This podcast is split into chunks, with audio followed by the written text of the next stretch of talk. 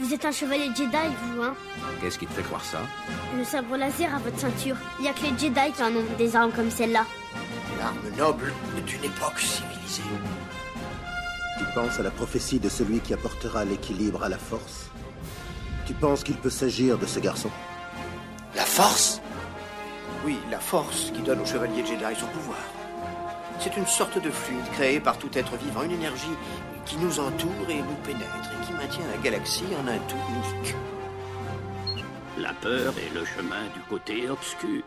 La peur mène à la colère, la colère mène à la haine, la haine mène à la souffrance. Pendant des centaines de générations, l'ordre Jedi a su défendre et garder la paix et la justice dans l'ancienne République. Bien avant les jours sombres et l'avènement de l'Empire. Enfin, nous nous ferons connaître des Jedi. Enfin, nous aurons notre revanche. Je sens monter ta colère. Je suis sans défense. Prends ton arme. Tu peux me terrasser avec toute la force de ta haine et tu auras terminé ton voyage vers le côté obscur. Qu'est-ce que je vais devenir maintenant? Le conseil m'a donné la permission de te former. Tu deviendras un Jedi. Je te le promets. Bonjour à tous, vous écoutez le 30e épisode du podcast Star Wars L'univers étendu. Je suis Gary Cover. Et je suis Durz. Aujourd'hui, on va entamer la saison 2 du podcast, puisqu'on a fini la chronologie. hein, il reste Legacy saison 2, mais euh, l'histoire n'étant pas terminée, on va pas faire d'épisode spécifiquement euh, dessus. On y reviendra plus tard. D'ailleurs, elle se terminera ou pas? Euh, oui, parce que le tome 3 va bientôt paraître, donc euh, ou est déjà paru, donc je sais pas du tout, mais euh, ça a l'air d'être en cours, donc euh, voilà, ça termine un peu l'univers étendu Legends. Au sommaire de cet épisode, en fait, on va et enfin de tout ce qui va être la saison 2, on va parler des cultures et des organisations en qu'on peut rencontrer dans l'univers étendu de Star Wars. Il y en a un certain nombre.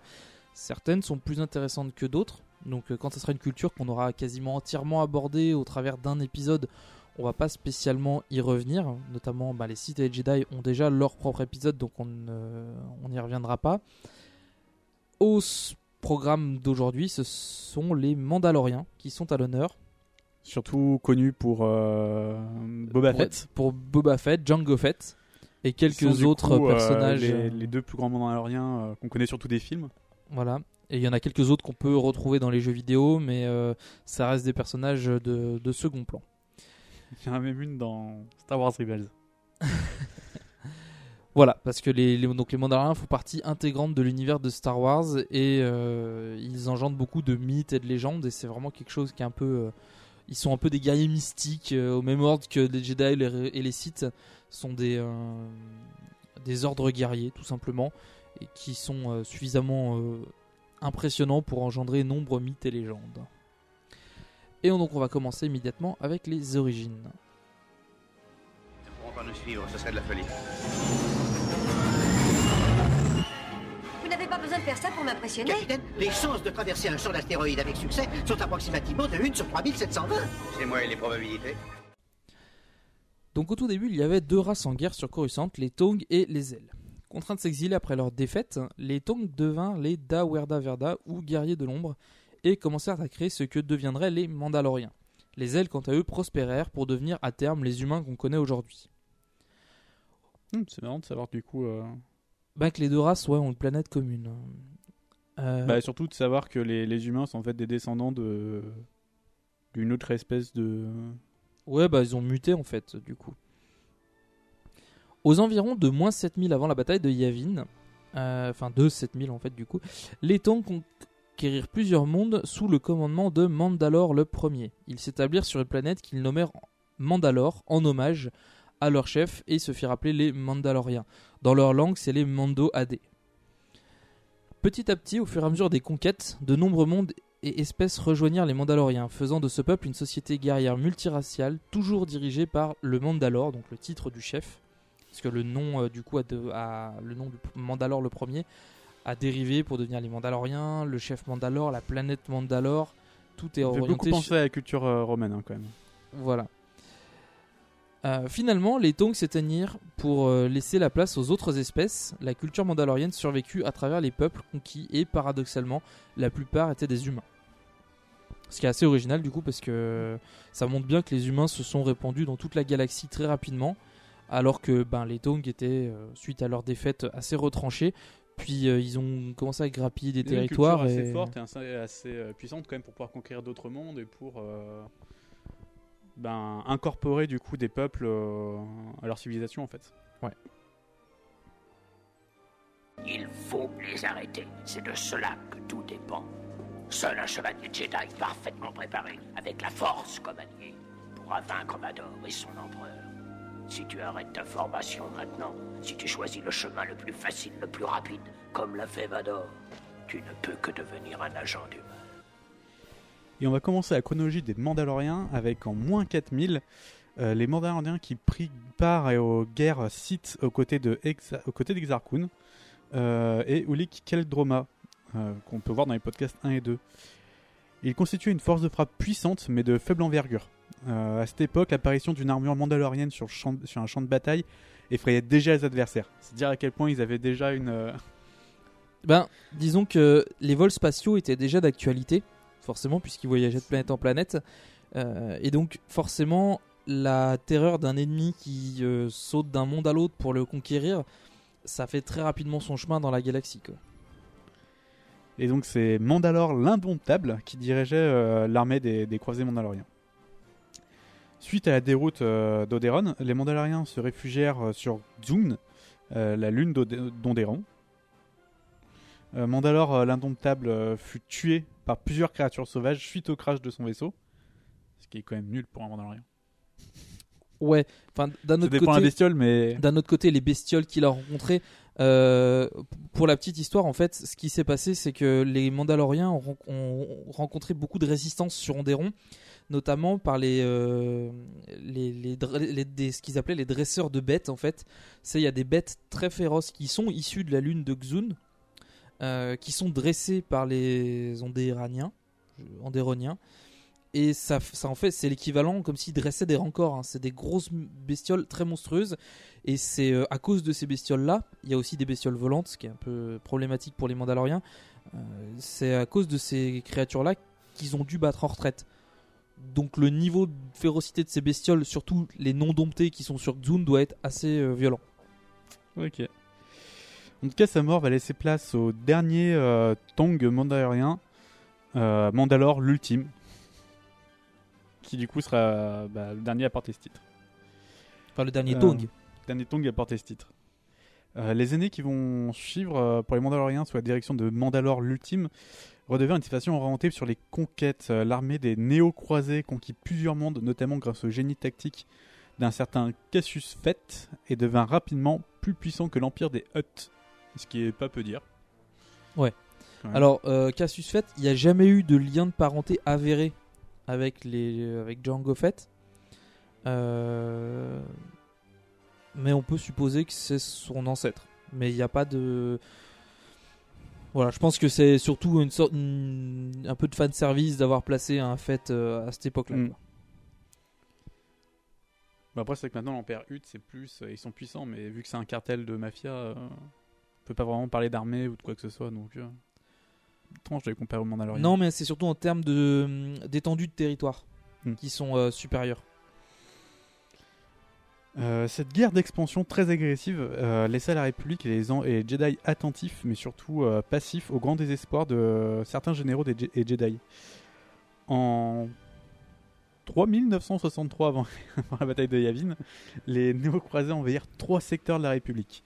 Euh, face à l'inaction du Conseil Jedi et aux pertes grandissantes suite par la République, plusieurs Jedi, dirigés par Revan et Malak, euh, entrèrent en, en guerre contre les Mandaloriens. Euh, la guerre prit fin autour de Malachor V, où Revan tue en combat singulier Mandalore l'ultime et par la même occasion euh, le titre de Mandalore. Parce qu'on reviendra pour- plus tard pour- sur la transmission du titre de Mandalore. Mais il se trouve que les circonstances de la mort de Mandalore l'ultime fait que il n'y a pas pu y avoir de Mandalore après, Pour le moment. pour le moment. Suite à cette défaite, beaucoup de Mandaloriens retournèrent alors sur leur monde, d'autres euh, devinrent des mercenaires. Euh, le code d'honneur et la droiture légendaire des Mandaloriens ont fait des mercenaires d'exception, à la fois compétents et fiables. Les aspirants mandaloriens étaient d'ailleurs nombreux. Euh, c'est d'ailleurs à cette époque que la célèbre armure évolua pour devenir celle qu'on connaît aujourd'hui et comportait Django et Boba Fett. Euh, parallèlement, euh, même s'ils sont peu nombreux, leur habileté au combat de chaque génération surpassait la précédente en force d'entraînement. Les guerriers désireux de revenir à la tradition guerrière première des Mandaloriens étaient rapidement remis à leur place, tous sauf un. Euh, C'est en 62, avant un matin de Yavin, Thor Vizsla euh, tenta de prendre le pouvoir suite à la nomination de Jaster Maril en tant que euh, chef des mercenaires mandaloriens. Mais quand même pas en tant que Mandalore. Non, c'est ça en chef, fait. mais Ils- ils, c'était ils pas font la distinction. Mandalore, quoi. Alors, je sais pas si c'est vraiment dû à des erreurs de traduction ou si c'est lié simplement à, à une omission, on va dire volontaire. Toutes les sources que j'ai pu trouver à cette, de cette époque-là euh, ne font pas état du titre de Mandalore pour les différents chefs qui se sont succédés. On parle de chef des Mandaloriens parce qu'en fait, le problème c'est qu'il y a euh, Jaster Merrill était le chef des mercenaires, mais pas Voilà, il y, a- y quand même de nombreux Mandaloriens, ils sont dans des groupes un peu disparates, du coup Voilà, c'est dur bah, d'avoir un chef. euh, Il y avait, il y avait la grosse faction des mercenaires en fait qui, qui était le- l'équivalent de l'armée des Mandaloriens, sauf que bah, c'était plus une armée, c'était juste des mercenaires. Mais il y avait bon nombre de Mandaloriens armée, qui étaient sur les, les mondes d'origine, en fait, les différentes planètes mandaloriennes qui appartenaient aux Mandaloriens.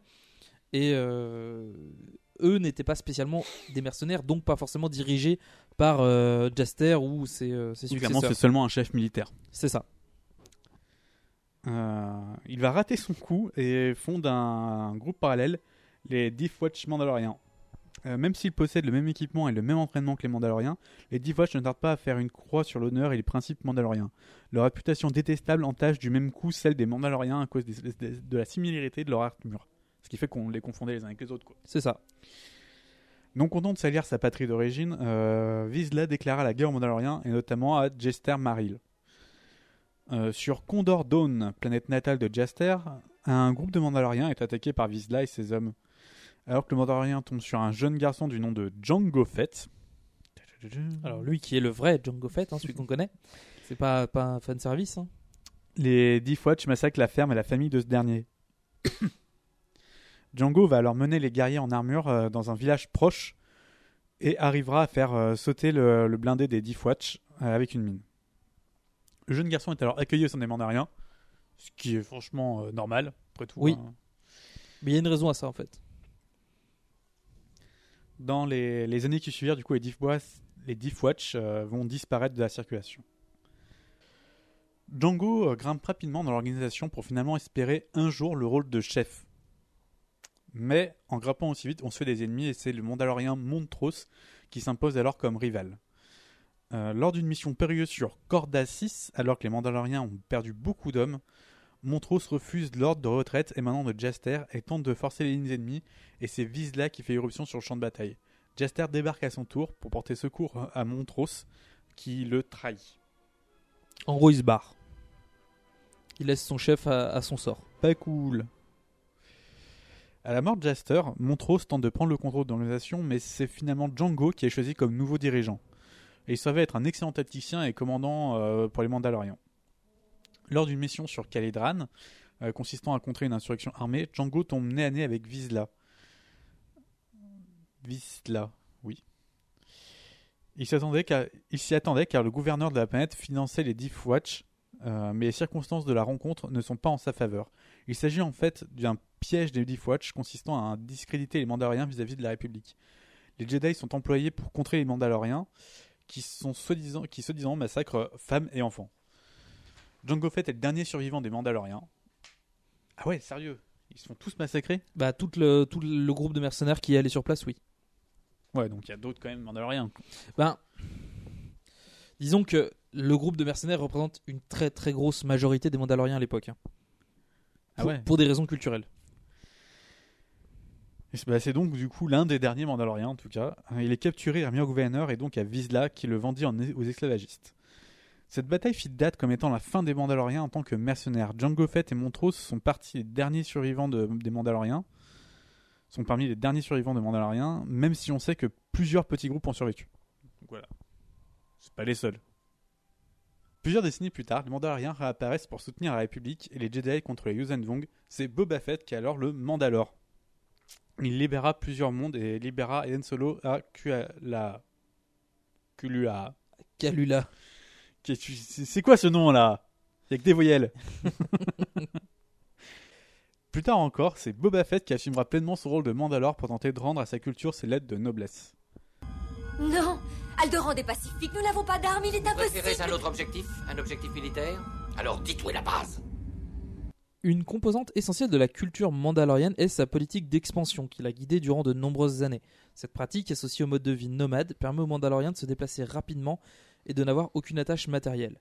En cas de besoin, les forces mandaloriennes sont capables de s'organiser et de constituer une armée en un temps record. Bah, clairement, c'est tous des soldats quoi. Clairement. Ces modes de vie en font des conquérants et des mercenaires parfaits. Cela les rend également très difficiles à atteindre car très dispersés et difficilement identifiables car plusieurs races font partie des Mandaloriens. On peut pas cibler une race spécifiquement. En fait, on ne sait pas vraiment. C'est-à-dire qu'on peut croiser un humain dans la rue et c'est un Mandalorien, mais on le sait pas en fait. Donc il a pas l'armure en tout cas, c'est dur à dire. Voilà. Donc la culture mandalorienne désigne l'ensemble des mondes et des races qui partagent les mêmes principes. N'importe qui peut devenir un mandalorien s'il le désire. Il suffit pour cela de suivre les codes qui régissent cette culture. Il n'y a aucune épreuve à passer pour être accepté comme mandalorien, ce qui en fait une des cultures les plus tolérantes existantes à ce jour. En gros, il suffit simplement de se pointer sur une des planètes mandaloriennes et de dire je veux vivre comme un mandalorien, de respecter les principes mandaloriens et on est accepté. Il a faut quand même suivre les principes quoi. faut suivre les principes, mais si on, si on veut être mandalorien, c'est qu'on adhère déjà aux principes. Oui, mais bon. Voilà. Euh, Donc, euh, la seule épreuve à laquelle sont soumis les Mandaloriens sont celles de la guerre, pour éviter d'envoyer un guerrier inexpérimenté au combat. En gros, il y a une petite épreuve quand un, garçon, euh, enfin un enfant mandalorien euh, atteint l'âge de 13 ans, ce qui est assez jeune mine de rien, et ben il passe une sorte d'épreuve pour prouver qu'il est apte à se rendre sur le champ de bataille. Ce qui fait qu'ils en, ils envoient jamais des guerriers complètement inexpérimentés au combat. Et du coup, il y a très peu de défaillance dans les rangs ou de, de, de guerriers qui peut leur faire défaut par euh, soit en se faisant tuer trop vite, par exemple. En gros, il les envoie prêts. Voilà, c'est ça. Et si tout le monde peut devenir Mandalorien, tout le monde peut devenir Mandalore sous quelques conditions. Il n'y a pas d'élection, ni d'assemblée qui décide qui est le nouveau chef, mais le nouveau Mandalore doit être accepté par ses pairs, et c'est donc souvent le guerrier le plus charismatique qui le devient. Dans le cas du conflit opposant Django Fett à Montrose, Django devient le chef parce qu'il a les qualités d'un meneur et qu'il bénéficie de l'enseignement du précédent chef. C'est-à-dire qu'en gros, il n'y a pas eu de vote en disant ouais, ok, on, tout le monde est pour toi à la majorité. C'est juste euh, Non, en Django, gros, il a, T'arrives, tu poses tes coups, tu dis je suis Mandalore, et ces gens font d'accord, t'es Mandalore. C'est un peu l'idée. Euh, une autre tradition veut qu'en cas du décès de- du Mandalore au combat, c'est le premier Mandalorien qui constate sa mort qui devient le nouveau Mandalore. C'est ce qui a posé le problème lors de la mort de Monda- Mandalore euh, l'indomptable, L'ultime. l'ultime, sur euh, Malachor 5, c'est que c'était un duel en combat singulier avec Revan. Il n'y avait pas d'autres Mandaloriens présents pour relever le titre en fait, parce que même s'il y en avait, ils sont tous morts sur, la, sur Malachor 5. Donc euh, à aucun moment ils n'ont pu retrouver le masque de Mandalore pour euh, euh, parce que c'est ça en Pour fait continuité, euh, pour voilà. continuer l'héritage du Mandalore. Exactement. Un guerrier mandalorien doit suivre un code qu'on nomme le Resolnare ou les six actions, une sorte de résolution définitive pour celui qui souhaite devenir un mandalorien. Alors attention, qui souhaite devenir un guerrier mandalorien, c'est-à-dire qu'on peut être mandalorien, euh, cultivateur si on a envie, même si c'est pas vraiment le principe. La plupart du temps, Bah, tous les mandaloriens, il y en a forcément, mais. euh, il y en a forcément, mais la plupart du temps, ils seront Après, formés euh, aux arts de la guerre. Donc, euh, cette, euh, ces six actions sont porter une armure, ce qui implique déjà forcément un aspect guerrier. Parler le Mandoha, c'est le Mandoha, c'est le, le nom de la langue euh, mandalorienne, tout simplement. C'est un dérivé du Tong. Ouais, sans doute. Être capable de se défendre, de défendre sa famille contre toute agression. Élever ses enfants dans le respect des traditions et principes mandaloriens. Contribuer à la survie et à la prospérité de son clan. Servir le Mandalore à la guerre. Euh, sachant qu'il n'y a, pas de. À partir du moment où un Mandalore fait une sorte d'appel général en disant on va partir en guerre, tous les guerriers laissent tomber ce qu'ils font, prennent leur armure et vont se battre. Il y a pas de. C'est comme ça. C'est- l'une des, des- en fait, des rares règles du code, quoi. Parce qu'après, ça reste quand même assez. euh, ils peuvent faire un peu ce qu'ils veulent. Voilà. Ce code de conduite n'implique il- aucune restriction d'âge, de race ou de sexe, ni même d'origine. On peut être un- le fils de l'ancien Mandalore ou le dernier Pecno arrivé, ça, on s'en fout. Implicitement, Oui, même toi, tu peux rejoindre l'armée mandalorienne. Inscris-toi sur. Mandalorian needs you. Implicitement, cela inclut le service irréprochable au combat. Si les Mandaloriens sont parfois soumis à des luttes intestines, ils sont capables de mettre leurs différents côtés et de se battre jusqu'à la mort pour leur clan et pour surtout le- la survie de leurs principes. C'est d'ailleurs ce qui les rend si redoutables au combat. Très peu de Mandaloriens se rendent ou fuient le champ de bataille. En gros, un Mandalorien va se battre jusqu'à la mort ou jusqu'à ce qu'il soit jusqu'à la retraite. Mais euh, Voilà. en gros, un mandataire ouais, fait- va pas fuir le combat euh, parce qu'il pense que c'est perdu. Bah, le seul moment où il va, il peut fuir le combat, c'est effectivement s'il y a un ordre qui émane de plus haut, quoi. Mais c'est pas tout. du coup une fuite, c'est une grosse technique. Mais contrairement à ce qu'on peut penser, ce ne sont pas des êtres froids et cruels. Ils ont un code d'honneur vis-à-vis de leur mission et vont souvent refuser des missions qu'ils vont juger trop cruelles, comme des attaques contre des populations sans défense. Déjà simplement parce que c'est déshonorant d'affronter un ennemi qui peut pas se défendre. Et ensuite, c'est parce que euh, bah, simplement, c'est des mecs qui sont un peu sensés et qui se disent que à force de massacrer tout le monde, ils seront embauchés par personne. Puis merde, ils ont des familles eux aussi quoi. Les Mandaloriens n'ont pas de religion au sens strict du terme, même s'ils possèdent des divinités, comme Arasum, le dieu de la paresse et de la stagnation, et Kad Arangir, le dieu du changement par la destruction. Ah, Rassoum. Je l'aime bien celui-là. Ces deux êtres représentent très bien la culture mandalorienne, toujours en mouvement et toujours au combat. Ils disposent également de nombreux mythes et légendes, notamment sur des créatures extraordinaires, mais les Mandaloriens sont bien conscients qu'il ne s'agit que d'histoires, principalement pour euh, effrayer les enfants.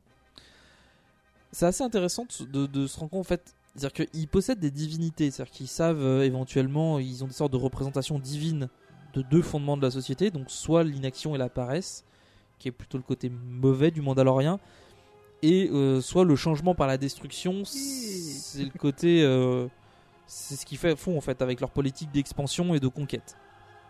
Mais c'est là qu'on voit bien que c'est une culture et pas vraiment un peuple vu qu'ils ont des dieux quoi. Voilà, mais d'un autre côté, euh, ils n'ont pas de rite religieux.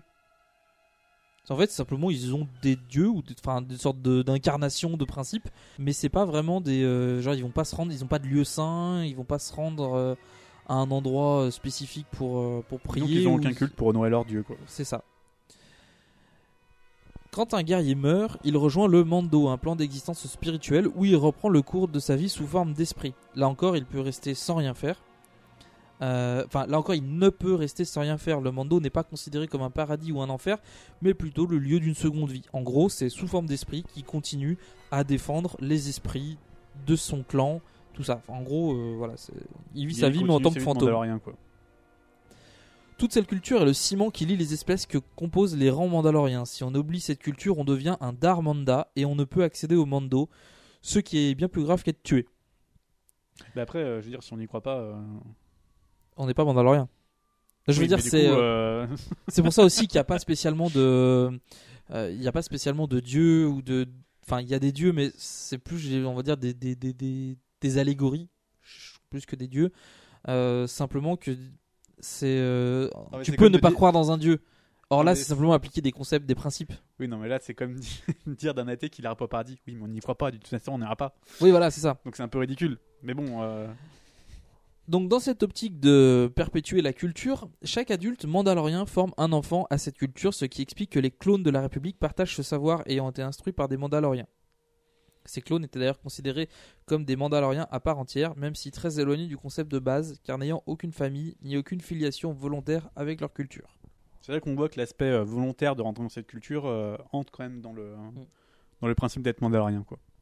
Le concept de famille est également très important et n'est absolument pas limité par des liens de sang. Une personne adoptée est pleinement intégrée à la famille comme n'importe quel membre de sang. Ces adoptés étaient très souvent les orphelins de guerre auxquels les Mandaloriens ont pris part. Donc par exemple, Jango Fett a été adopté par Jester Merrill parce que c'est la rencontre avec les Death Watch et les Mandaloriens avec sa famille qui ont provoqué sa mort de sa famille. Donc indirectement, les Mandaloriens euh, ont créé un orphelin et donc ils doivent, euh, ils ont une sorte de devoir de d'élever cet orphelin. Alors c'est pas systématique. Là, il se trouve qu'en plus le gamin était plutôt compétent euh, assez rapidement, donc du coup, ben, il l'a pris sous son aile. De la même manière, les mariages sont généralement à vie et très simples. N'ayant aucune religion ou ordre strict, si ce n'est l'autorité suprême du Mandalore, il suffit à deux Mandaloriens d'échanger des paroles rituelles pour être mariés. Le divorce est également très simple, mais très rare. Il n'y a aucune distinction de sexe sur le champ de bataille, Mandaloriens et Mandaloriennes ayant une place égale. À la maison, les hommes élèvent les garçons et s'occupent de la terre, les femmes élèvent les filles et s'occupent des tâches ménagères. Et genre, il n'y a pas de distinction. Euh, Visiblement, c'est que sur le champ de bataille, hein, parce qu'à côté. euh, Mais en fait, euh, élever les filles, élever les garçons, ça consiste aussi à les éduquer dans l'art de la guerre. Ah, mais oui, mais je veux bien, mais ça reste quand même que c'est que c'est quand même les, les femmes à la cuisine et euh, les mecs dans les champs, quoi. Oui, mais euh, cette répartition des tâches Non, mais est je- naturelle et n'est absolument pas imposée par un quelconque code. C'est-à-dire qu'en gros, c'est euh, de manière naturelle, ils prennent cette place-là, mais euh, dans l'absolu, s'ils veulent changer, il n'y a rien qui les en interdit. Il y a toutefois un contrôle des naissances par tradition. Si le premier-né d'un couple est une fille, aucune contrainte ne s'applique. Si c'est un garçon, le couple ne pourra concevoir d'autres enfants avant qu'il ait 8 ans. Les 5 années qui suivent, qui suivent la majorité de l'enfant, donc jusqu'à 13 ans, puisque c'est considéré comme la majorité euh, mandalorienne, permettent alors d'éduquer l'enfant, donc de 8 à 13 ans, euh, il est éduqué à l'art de la guerre, et à 13 ans, il passe les épreuves. Une fois qu'il a 8 ans, en fait... C'est pas ce que j'appelle encore une distinction de sexe. hein. non, non, mais euh, c'est ça, il y a quelques paradoxes quand même. c'est- euh, selon moi aussi, non, mais il y a toujours des, par- des Voilà. distinctions de sexe. hein. Euh, Après, oui, ils peuvent avoir le même grade. Voilà. Donc durant, en fait, c'est pourquoi jusqu'à 8 ans, c'est parce que les 5 années qui suivent, donc du coup le premier enfant, le premier né garçon est éduqué à l'art de la guerre et va passer les épreuves. Et quand euh, l'autre aura fini de passer les épreuves, l'autre il aura 5 ans et pourra commencer son apprentissage. C'est à peu près le, concept.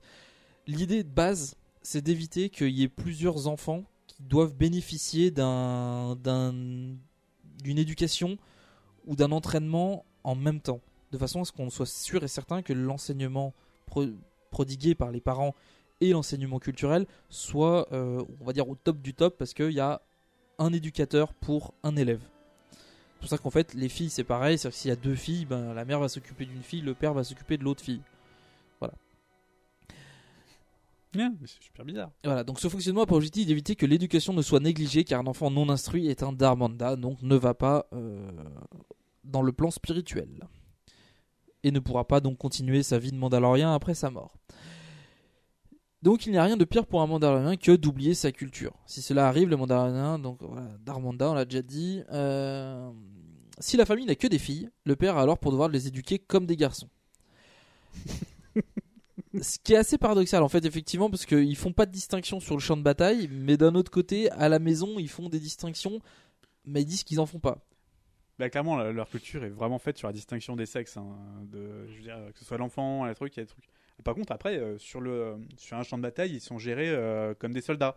Bah, Mais je- avant ça, ils ont quand même une grosse distinction. C'est en dehors du champ de bataille, il y a clairement des distinctions entre les deux. hein. Bah, je, je peux comprendre que l'éducation d'une fille euh, soit réservée à la mère et l'éducation d'un garçon soit réservée au père, ne serait-ce que pour les techniques militaires qui, du fait de. Du... Qui sont, regarde aujourd'hui, c'est rigoureusement les mêmes. hein. Non, je parle pas des techniques militaires, genre de, des formations de combat et trucs comme ça qui sont les mêmes, mais par exemple, les, euh, plus l'art martial en, en tant que tel, les, les mouvements, les déplacements, euh, l'utilisation de certaines armes euh, sont pas forcément les mêmes en fonction déjà de, ben, de la de la morphologie de, de l'individu. mais bon, ça, euh, homme, femme, euh, ça peut changer aussi. hein. Voilà, donc du coup, je pense que c'est plus logique à ce, à ce niveau-là. Après, on, a des exemples comme quoi le père a éduqué euh, la fille, ça n'a pas spécialement posé de problème. Voilà, c'est assez. Là où il y a la plus grosse distinction, c'est que le père s'occupe de la terre et que la mère s'occupe de la maison, en gros. Si ce n'est après l'éducation, c'est un choix particulier, mais bon, pourquoi pas à la rigueur. En cas de mort des parents au combat, les enfants sont immédiatement adoptés par une nouvelle famille qui assume alors leur éducation. De même qu'un veuf ou une veuve ne leur reste jamais très longtemps pour assurer l'éducation des enfants. Mais malgré qu'un malgré un, remariage très rapide, le défunt est toujours euh, honoré de manière régulière euh, et son souvenir est perpétré. Toutes ces règles ont un seul et unique objectif, faire perdurer la culture mandalorienne. Parce qu'ils ont bien été obligés, en fait, du fait du nombre de morts au combat, de trouver des astuces pour que leur culture continue d'exister euh, et soit perpétrée malgré qu'il y a des, plein de mecs qui se fassent tuer. Quoi. Certes, mais bon, ça reste quand même. euh, Tout peut pas être parfait. hein. La route est dégagée, petit gars Fais-moi péter cet engin et on Alors on arrive sur l'équipement des Mandaloriens. Alors, euh, à commencer bah, par le plus représentatif, c'est l'armure mandalorienne.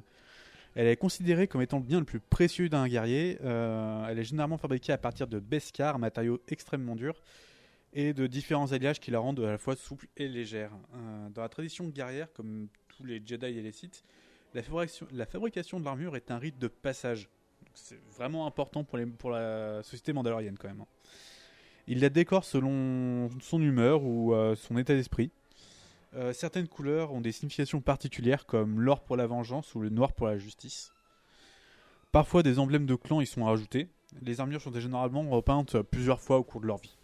Et je suppose qu'elle évolue aussi euh, fonction de la morphologie de la personne. euh, Bah, elle évolue, de- elle est, elle, est, elle est censée s'améliorer, remodifier, Réparer perfectionner, et tout, voilà. euh. C'est surtout aussi c'est un objet d'héritage qui est transmis souvent de génération en génération et du coup le Ils en prennent grand soin. voilà ils en prennent grand soin, c'est-à-dire que même si le père transmet son armure au fils euh, ou à la fille, euh, le rite de fabrication va constituer simplement à adapter l'armure à sa morphologie et euh, à son, sa propre utilisation. C'est-à-dire qu'on part pas de zéro. Et c'est souvent le cas des armures qui sont constituées en partie en Beskar. Euh, c'est-à-dire qu'elles sont pas toutes à partir de Beskar, c'est vraiment les plus. Faut dire euh, c'est super rare le Beskar. hein. c'est C'est très, très euh, c'est pas très commun. hein. Voilà. Euh, c'est euh, les, ar- les armures en Beskar sont vraiment très jalousement conservées par les, les différentes familles et les différents clans euh, mandaloriens. Bah, parce que c'est ultra rare et c'est ultra prisé, donc c'est euh, ça représente un investissement assez conséquent. Euh, si on ne s'attend pas du coup à avoir des, armures de camouflage, parce que clairement ils les repeignent euh, comme ils le veulent quoi. euh, les Mandaloriens préfèrent utiliser des couleurs vives, du coup pour répondre à un dicton qui dit nous voir est une chose, pouvoir réagir à temps en est une autre. Les guerriers jouent clairement sur la peur qu'ils instillent chez leurs ennemis. Ça, ça me fait vachement penser à la Première Guerre mondiale, où les Français s'habillaient de blanc et de bleu et de rouge pour essayer de faire peur aux ennemis, mais ça marchait pas et on se faisait tous tuer à cause de ça. T'es sûr que c'était pour faire peur aux ennemis ou parce que Ouais, c'était euh, impressionnant. Bah, c'était censé être impressionnant avant, à l'époque des guerres napoléoniennes. Après, ça faisait surtout de nous des cibles vivantes. Bah oui. Non, mais c'est pour ça que ça me. Chez les Mandaloriens, c'est quand même étrange. Bah, Je disons veux dire, au cours de la première guerre mondiale, on a fini par changer parce qu'on s'est dit, putain, merde, on nous voit à 300 mètres. Mais ça vaut plus le coup, mec. Ouais, mais ça vaut plus le coup. c'est- le concept même des Mandaloriens, c'est dire, euh, c'est leur dicton, c'est nous voir est une chose, pouvoir réagir à temps en est une autre. C'est-à-dire que la Ouais, présence sûr, même euh, d'un Mandalorien sur un champ de bataille, généralement tu sais qu'en plus il est rarement tout seul. un Mandalorien seul, ça, ça existe pas. Il a toujours une unité derrière lui, il y a toujours Ça des gens derrière à lui. une époque, mais. euh, Bah, c'est parce qu'il est isolé au milieu de la bataille, mais très souvent, si, dire, euh, si t'es pas au courant, Boba, il se baladait tout seul, quoi. Ouais, mais parce que Boba c'est particulier. Déjà, c'est un chasseur de primes. Il est tout seul et il y a très très peu de Mandaloriens. Mais à l'époque où les Mandaloriens étaient une armée, voire des groupes de mercenaires, quand t'envoyais un débarquer, tu savais qu'il y en avait d'autres derrière. Et souvent, tu te faisais Mm. zigouiller limite avant d'avoir pu tirer quoi. Euh, du coup, l'argent qu'ils se font quand même sur euh, toutes ces missions de mercenaires, parce que faut bien qu'ils se fassent des thunes. hein. Je veux dire, quand t'es mercenaire, le but c'est un peu de se faire des thunes. Sert bien souvent à améliorer les équipements, euh, les Mandaloriens n'étant attachés à un d'autre que le matériel et leur armure. Voilà. Ils ont aucun bien, si ce n'est l'armure et l'équipement euh, militaire, ils n'ont aucun bien matériel. Il y a bien quelques bijoux, des trucs comme ça de temps à autre, mais c'est vraiment des bijoux très sobres et c'est euh, c'est très très léger. Mais disons qu'ils sont plus facilement abandonnés que l'armure Oui. familiale. Outre les armures, euh, les Mandaloriens ont toujours utilisé nombre de véhicules. Les plus connus sont les droïdes d'assaut Basilisk. Euh, ces engins sont les ancêtres du- des monoplaces et il s'agit de droïdes de combat très perfectionnés et surarmés ayant pour objectif de nettoyer une zone définie. On dit souvent qu'un droïde Basilisk seul est très dangereux, mais qu'avec un Mandalorien en commande, personne n'a survécu pour le raconter. Ce qui est étrange parce que sinon on n'aurait pas d'informations là-dessus. Ouais, ben bref, c'est c'est la légende quoi. C'est la C'est légende un peu qui- Jack Sparrow que c'est.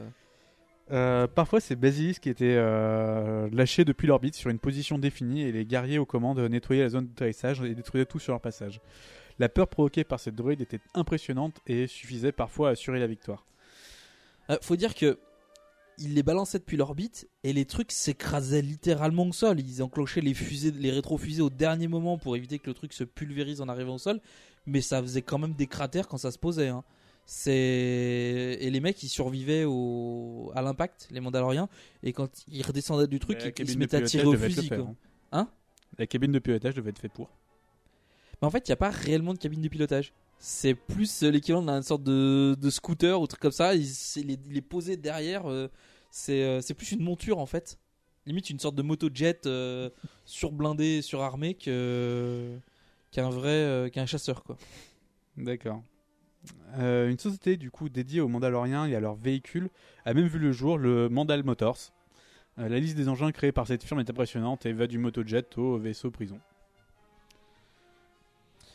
Visiblement, ils avaient quand même un équipement assez libre. hein. Étant donné que c'est des mercenaires tous, en- tous entraînés, on leur laissait quand même un libre choix sur l'armement, sur l'armement, qui à mon avis leur permettait du coup d'être euh, polyvalent en fonction de la mission qu'ils devaient faire.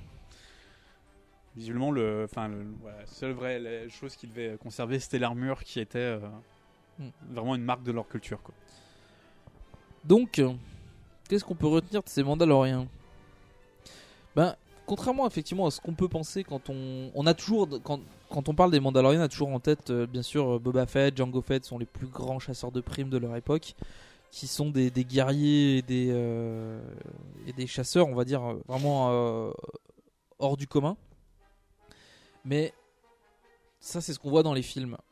Ce qu'on voit assez peu, on le voit un petit peu avec la relation entre Boba et, son père, donc Django, c'est qu'il y a un lien euh, très il y, a, il y a quelque chose de très important pour le Mandalorien qui est de perpétrer la culture. C'est pour ça que euh, Django a demandé un fils. C'est parce qu'il fallait qu'il puisse perpétuer la culture dont il est le héritier, on va dire, même si c'est pas forcément sa culture d'origine.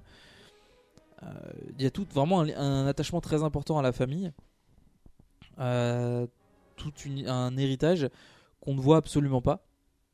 Tout, tout ce qui a été créé, on va dire, par l'univers étendu euh, à côté. Oui, parce que clairement, le, les Mandaloriens sont euh, issus de, de l'univers étendu. hein. C'est euh, quelque chose qui a été conçu après. Ben, en gros, toute la mythologie du Mandalorien est se base clairement juste sur le personnage de, De Boba Boba, Fett. Fett. Avec son Boba armure Fett, impressionnante c'est un et personnage terrifiante. que- quoi. qui a jamais vraiment été très, euh, très, très important euh, du point de vue de George Lucas. Ouais. Euh, il l'a dit lui-même si j'avais su que ce personnage deviendrait plus puissant, je l'aurais tué autrement. Voilà, parce qu'il a vraiment une il- mort il de pas merde. hein. mais bon, voilà, il se prend un coup dans le jetpack et il tombe comme un merde dans un puits du et visiblement, en fait, c'est vraiment l'univers étendu qui a repris ce personnage qui semblait être avoir assez de charisme pour ça. Et ils ont fait quelque chose de, de bien plus grand que Bah, ce sachant était, que le, était juste, euh, la, mort de primes, quoi. la mort qu'on voit dans le film, c'est pas la vraie mort si on se base sur l'univers étendu. C'est euh, Il ressortira plus tard du puits du Sarlacc. Voilà, c'est justement l'univers étendu a tellement apprécié ce personnage. On dit on peut pas le laisser tomber comme ça. On va le faire ressortir, on va le faire revivre, euh, lui, re- lui réattribuer toute une histoire avec tout un background derrière. On l'a vu sur la dernière partie, sur le Et je veux dire, ce- enfin, les derniers segments. Il a- tellement impressionnant au niveau quand même de la de l'implication de Boba Fett dans l'univers étendu que du coup dans l'épisode euh, 2 on arrive à voir Django Fett. Oui, Je veux dire, c'est si euh, Boba Fett n'avait pas euh, eu l'histoire qu'il a eue dans l'univers enfin, l'aura qu'il a eu, qu'il a eu clairement, via les euh, films. Je veux dire, ce n'est pas Django Fett qui aurait formé les les troupes euh, de l'Alliance. Oui. Clairement pas. Bah, tout s'est défini, c'est-à-dire qu'on a Enfin, juste l'Alliance de la République. je veux dire, on a juste un mec. Faut penser que dans le retour du Jedi, enfin dans l'Empire contre-attaque et le retour du Jedi, on a juste un mec en armure. Je veux dire, dans l'absolu, le chasseur de primes euh, dont, dans lequel se déguise Leia dans le retour du Jedi, il possède aussi une armure. Il n'y a rien de d'extravagant à avoir des armures. Mais ce bonhomme, il a impressionné en fait. En deux films, et pas Bah, longtemps à l'écran. C'est l'un hein. des rares chasseurs de primes qu'on voit vraiment. Bah, on, en voit, on en- on en on voit en- trois. On en voit plusieurs. Enfin, on, voit même. On, en, on en voit plein, mais on Alors- en voit que trois en action. Hmm. On voit Zam Wessel, Django Fett et Boba Fett. les, tous les, toutes les autres qu'on voit, euh, tous les autres qu'on voit dans l'Empire contre-attaque qui sont à côté. Donc on voit, il y a, euh, Il y a un droïde. Il y a un que droïde je connais assassin. pour l'avoir affronté dans un jeu vidéo euh, L'ombre de l'Empire. Ouais, Shadow of the Empire, c'est lui. Ouais, c'est, euh, je me souviens plus. C'est C'est, c'est le- c'est ton méchant quoi. 8T88 ou un truc de Ouais, c'est un genre. droïde quoi. Euh, Il y a Dengar, il y a Bosk. euh, Enfin, il y a. On voit quelques chasseurs de primes. Le, le Trandoshan, là, il fait. qui fait un bruit euh, juste, euh, juste improbable. Bah, c'est pour montrer l'étrangeté des des personnages qui sont Voilà, là. euh, c'est- pas des personnages qui sont. euh, Bah déjà en fait, ce qui est impressionnant, c'est qu'il y a eu une culture qui s'est développée autour du personnage de Boba Fett, notamment pour sur son aspect chasseur de primes. Il y a une trilogie de livres qui s'appelle La Guerre des chasseurs de primes, qui raconte donc qui est à la fois des flashbacks sur ce qui s'est passé avant l'histoire donc du puits du Sarlacc et après, parce qu'en fait c'est euh, Boba Fett qui est sauvé par Dengar euh, du puits du Sarlacc parce que Dengar a besoin d'informations, il me semble. Et euh, il y a une sorte de flashback où on voit à peu près toute l'histoire de, de Boba Fett. Et à partir de là où on lui a dit, cette histoire lui a donné, on va dire, le, tout cet aspect mandalorien et tout ce qu'il y a autour, toute la mythologie des Mandaloriens s'est construite à partir de ça. Mm. Donc, Ce qui explique euh, du coup certaines, euh, certains paradoxes et certains trucs pas très. euh, Parce que c'est c'est pas été conçu par un seul auteur. C'est ça qu'on oublie souvent. bah, C'est que la mythologie de Star Wars pas n'a pas été conçue par un seul auteur mais par des dizaines. Ouais. Enfin au moins une bonne dizaine. Et du coup bah c'est le point de vue de plusieurs personnes sur un seul sujet. C'est pour ça que des fois il y a des choses qui sont un peu bizarres, qui peuvent sembler paradoxales, parce que c'est juste que ça vient pas des mêmes personnes et donc du coup ils ont chacun ajouté un petit truc par-ci par-là et des fois sans vraiment regarder tout ce qui avait été fait avant et du coup ça donne des- ce genre de choses. C'est pour ça aussi que c'est Bah, il y a un... y a eu plusieurs bouquins sur les, les clones euh, de République Commando qui ont été écrits par euh, euh, si je me souviens bien c'est Barbara Embley qui a écrit les, les bouquins. Je suis en train de de checker de vérifier. Je ne trouve pas la réponse. Il me semble que ça. Et c'est une spécialiste des Mandaloriens. Elle a écrit plusieurs. euh, elle a donné beaucoup d'éléments sur les Mandaloriens. Elle a écrit beaucoup de bouquins dessus. c'est même elle qui a beaucoup parlé euh, enfin qui quand elle écrivait du coup reparlait du retour de Boba Fett qui était malade et qui recherchait du coup son Voilà, dans, dans son. un ancien soldat euh, républicain qui aurait été passé puis qui attendait voir sa fille et ces trucs comme ça. C'est dans le destin des Jedi ou dans l'héritage euh, de la Force. c'est notamment dans ces euh, Non, c'est dans l'héritage de la Force parce que c'est la crise corélienne. Euh, c'est justement pendant ces bouquins elle a écrit un sur trois et on, voit- on voit un, un bouquin sur trois il y a les- le retour de, de Boba Fett. Voilà. Donc ça en fait une culture très riche, bon, clairement fondée sur l'univers étendu. hein. Il y a, je veux dire, il y a pas, pas vraiment d'éléments tangibles dans le plus introduit par Django Fett, d'ailleurs. Mais euh, même Django Fett, c'est, euh, il est considéré comme un chasseur de primes, pas spécialement co- comme un Mandalorien. Et en fait, il a la même armure que Boba, parce que Boba a repris la même armure que son père. Mais c'est tout, il n'y a pas d'éléments sur les Mandaloriens réellement dans les films euh, Star oui, Wars. clairement ils sont ils sont pas très importants dans du moins dans, dans les films. Par contre, ils prennent effectivement une très grosse place Après, dans, euh, dans l'univers étendu. y, a- il y a quand même un dans l'univers étendu, c'est pour ça qu'il y, a un- il y a un gros euh, trou. C'est qu'au niveau des films, clairement, le, il n'y a pas de Mandaloriens. Bah, les, les clones, comme Ils je- sont trop dispersés pour qu'on puisse vraiment les considérer comme des Mandaloriens. les clones sont à la fois considérés comme des Mandaloriens, mais pas vraiment parce Ouais, que justement, c'est des Mandaloriens de ils ont été zone, instruits. C'est-à-dire qu'il y a des instructeurs Ils ont Mandaloriens. l'entraînement militaire mandalorien, mais ils n'ont pas la culture mandalorienne. C'est ça. Donc ce sont pas vraiment des Mandaloriens. C'est pour ça qu'ils sont un peu à part. Je veux dire, derrière, ils peuvent pas recontinuer la, la culture mandalorienne. Ils Mais en fait, pour. indirectement, cette culture mandalorienne qui leur a été transmise leur permet d'avoir une identité propre et surtout d'avoir la volonté de, euh, de perdurer leur propre culture en entraînant les nouvelles générations de clones. de clones et de soldats impériaux plus tard. Euh, oui, tout à fait, tout à fait. Même si après, ben, du coup, euh, vu qu'il y a moins en moins de clones, euh, ben, ça va se, ça va se perdre, quoi. Bah, clairement, comme je dis, ils ont surtout l'entraînement plus que la culture. Donc, euh, Et donc, bah, c'est tout pour les Mandaloriens. C'est tout. C'est vrai que c'est un épisode assez court. Euh, parce que de toute façon, on l'avait dit, hein, les épisodes seraient beaucoup plus courts avec, euh, avec la nouvelle version, spécifiquement liée aux cultures. En tout Euh, cas, voilà, si pour la prochaine fois vous avez des idées sur un peuple, une race, un- une organisation euh, qui vous intéresse, dites-le. Ben, j'ai déjà commencé à bosser un petit peu sur les prochains, euh, les prochains épisodes. Je pense que l'épisode 31 sera axé autour des Wookiees et des Ewoks. Que l'épisode 32 sera axé autour des Hutt. Après, on verra. euh, Il y a à faire. Voilà, il y a, Il y a, il y a faire, beaucoup il y a de. euh, plein de L'univers plein de a vraiment hein. créé beaucoup d'organisations, de peuples, de races et trucs comme ça. Et surtout, ils ont beaucoup rajouté sur ces. euh, Bah, après, les, Mandaloriens font quand même partie des cultures les plus dominantes. Parce que avec les Hutt, Bah, éventuellement. plus que dominante, c'est plutôt connu, on va dire. Parce que clairement, c'est c'est quand même pas un peuple non plus euh, extrêmement répandu. Non. C'est juste qu'elle est très connue parce que bah, tout le monde connaît les Mandaloriens. Ils, font- Parce ils que, sont euh, dans l'imaginaire collectif en on, fait de... on sait que euh, voilà, ils ont participé à presque toutes les guerres euh, qu'il y a pu avoir euh, depuis que le depuis qu'ils existent. Ils ont eu une participation dans presque toutes les guerres qu'il y a dû avoir. Enfin, toutes les guerres, on va dire interstellaires, quoi. Donc, ça fait qu'ils ont une aura particulière, même vis-à-vis des, des profanes. Du coup, ben, c'est la fin de cet épisode. Et puis, euh, on va vous donner rendez-vous dans un mois pour euh, le prochain épisode. Ciao Au revoir.